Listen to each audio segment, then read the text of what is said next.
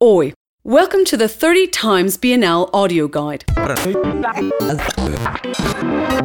Sergio Camargo took a constructivist approach to sculpture, producing works concerned with the occupation of space, the rhythms of volume and geometric forms, even though his use of cylinders and curvilinear forms might suggest organic shapes.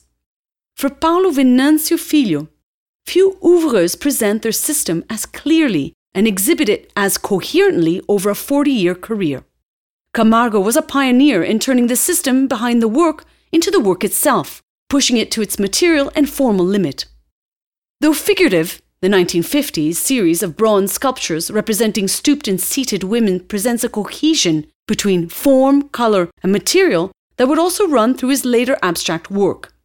His relevos are compounds of wood, cylinders, and irregular cubes that appear to jut from a flat surface. Unlike other artists of his day, who progressed from the two dimensional to the three dimensional, Camargo invades the planar surface, questioning our preconceptions about sculpture.